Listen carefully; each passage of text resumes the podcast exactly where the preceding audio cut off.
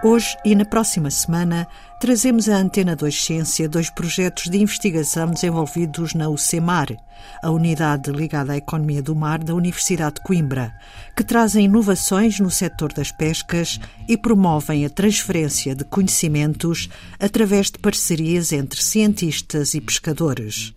Hoje falamos do Artfish, um projeto realizado com o objetivo de melhorar e inovar as artes da pesca artesanal costeira no centro e norte de Portugal, com coordenação de Felipe Martinho, investigadora da UCEMAR na área da biologia marinha quisemos caracterizar a, época da, da, atuação da frota, ou seja, quando, quando, é que, quando é que eles vão ao mar, quando é que eles não vão.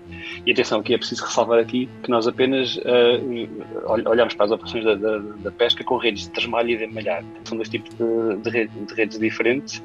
São, geralmente uns métodos de pesca que têm umas redes retangulares, seja com, com um ou, ou, ou vários panos, que são, são mantidas na vertical, Uh, e pronto, depois e, e, e, os pais ficam presos, ficam emalhados, por assim dizer, portanto, daí, daí é que vem o nome.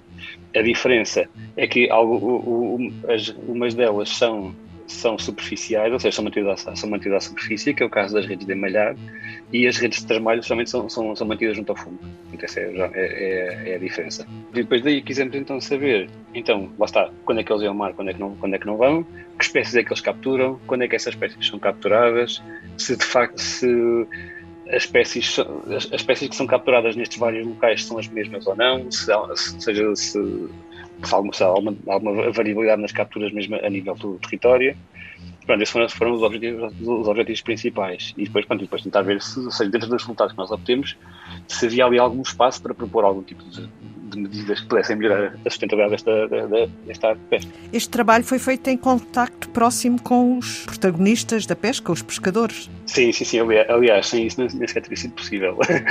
porque, porque, sim, ou seja, pronto, isto, isto foi, tudo, foi tudo um trabalho voluntário, portanto, eu, eu andámos a, a, a, arranjar contactos de, de, pescadores que depois decidiram, decidiram colaborar connosco. Tivemos ainda o apoio de duas, duas associações de pescadores, a, a FIC Pesca e a AMAPA, de, de Angeiras. E, e, e, portanto, o que nós fazíamos, fazíamos uma, uma, aquilo que se chama uma amostragem biológica regular, ou seja, nós muitas vezes íamos ter com eles, ou quando, quando eles chegavam do mar, para conseguirmos então ver, ver, ver a captura, medir os, indivíduos, também para tentar perceber se, se há indivíduos subdimensionados a, a, serem capturados, o que de facto não, não, não havia, portanto é, é, é, muito bom sinal. A Felipe Martinho, estas informações foram recolhidas e este trabalho foi feito de 2019 a 2021 e já há conclusões. A, apesar de ainda termos, termos esta questão da tivemos a pandemia pelo meio, que dificultou aqui algumas, algumas algum do trabalho, mas, ou seja, já, já nós conseguimos observar que há uma grande variação nas capturas na costa centenária portuguesa, ou seja, em termos de diversidade, em termos de espécies, em termos de, de, das épocas, ou seja, não,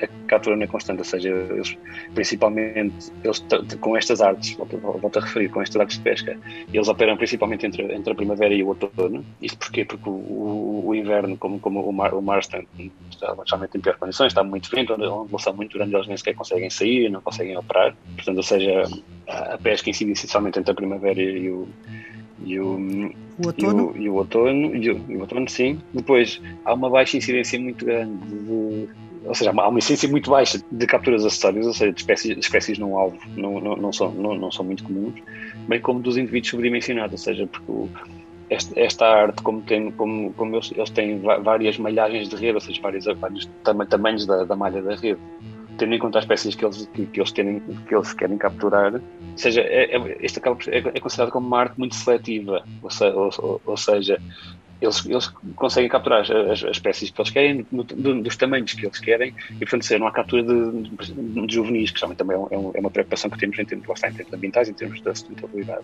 É, é, é muito raro, ou seja, isto obviamente são boas notícias, não é? Exatamente.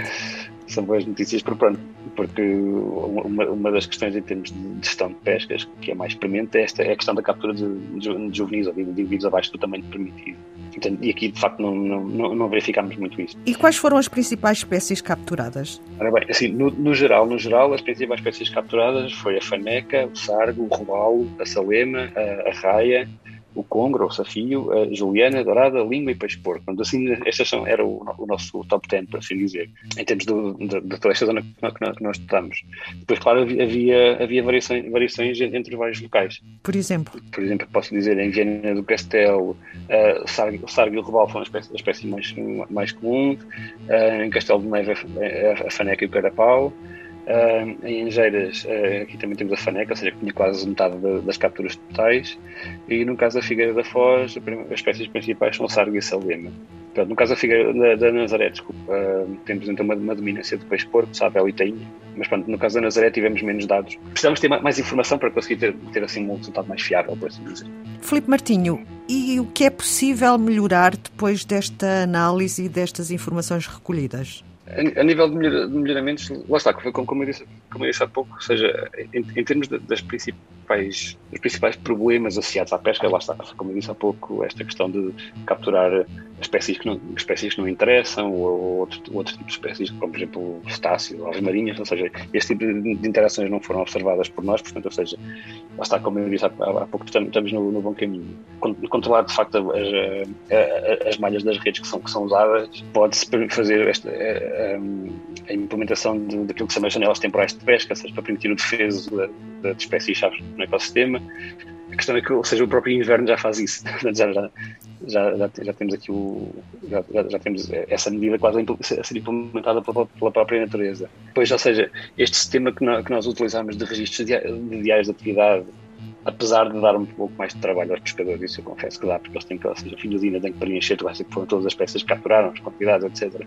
Isso pode permitir dar, uh, termos acesso à informação mais detalhada sobre, sobre, as capturas e acima de tudo, e, e, aqui já, já, já exemplos de, destas práticas a, a, nível nacional e internacional, que é esta questão de, de promover a inclusão de todos os intervenientes na, na, gestão dos recursos, seja os pescadores, os armadores, as empresas de pescado, um, e, e, envolver to, todas essas pessoas na, na, na, decisão e na gestão do, dos recursos de pesca, e, porque assim conseguimos perceber que todos estamos a trabalhar para um, para um, bem comum. Felipe Martinho, o investigador da UCEMAR, sobre o projeto Artfish, que analisou as operações de pesca artesanal local e como melhorá-las para termos uma gestão sustentável dos recursos pesqueiros da costa portuguesa.